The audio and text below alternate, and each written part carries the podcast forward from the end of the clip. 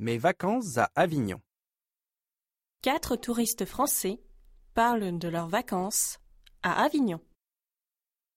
1. Pierre.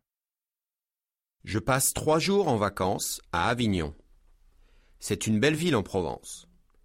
J'aime beaucoup les vieilles rues et les maisons anciennes de la ville. 2. Lucie.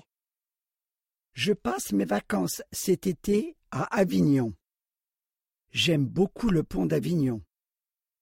Je connais déjà la chanson.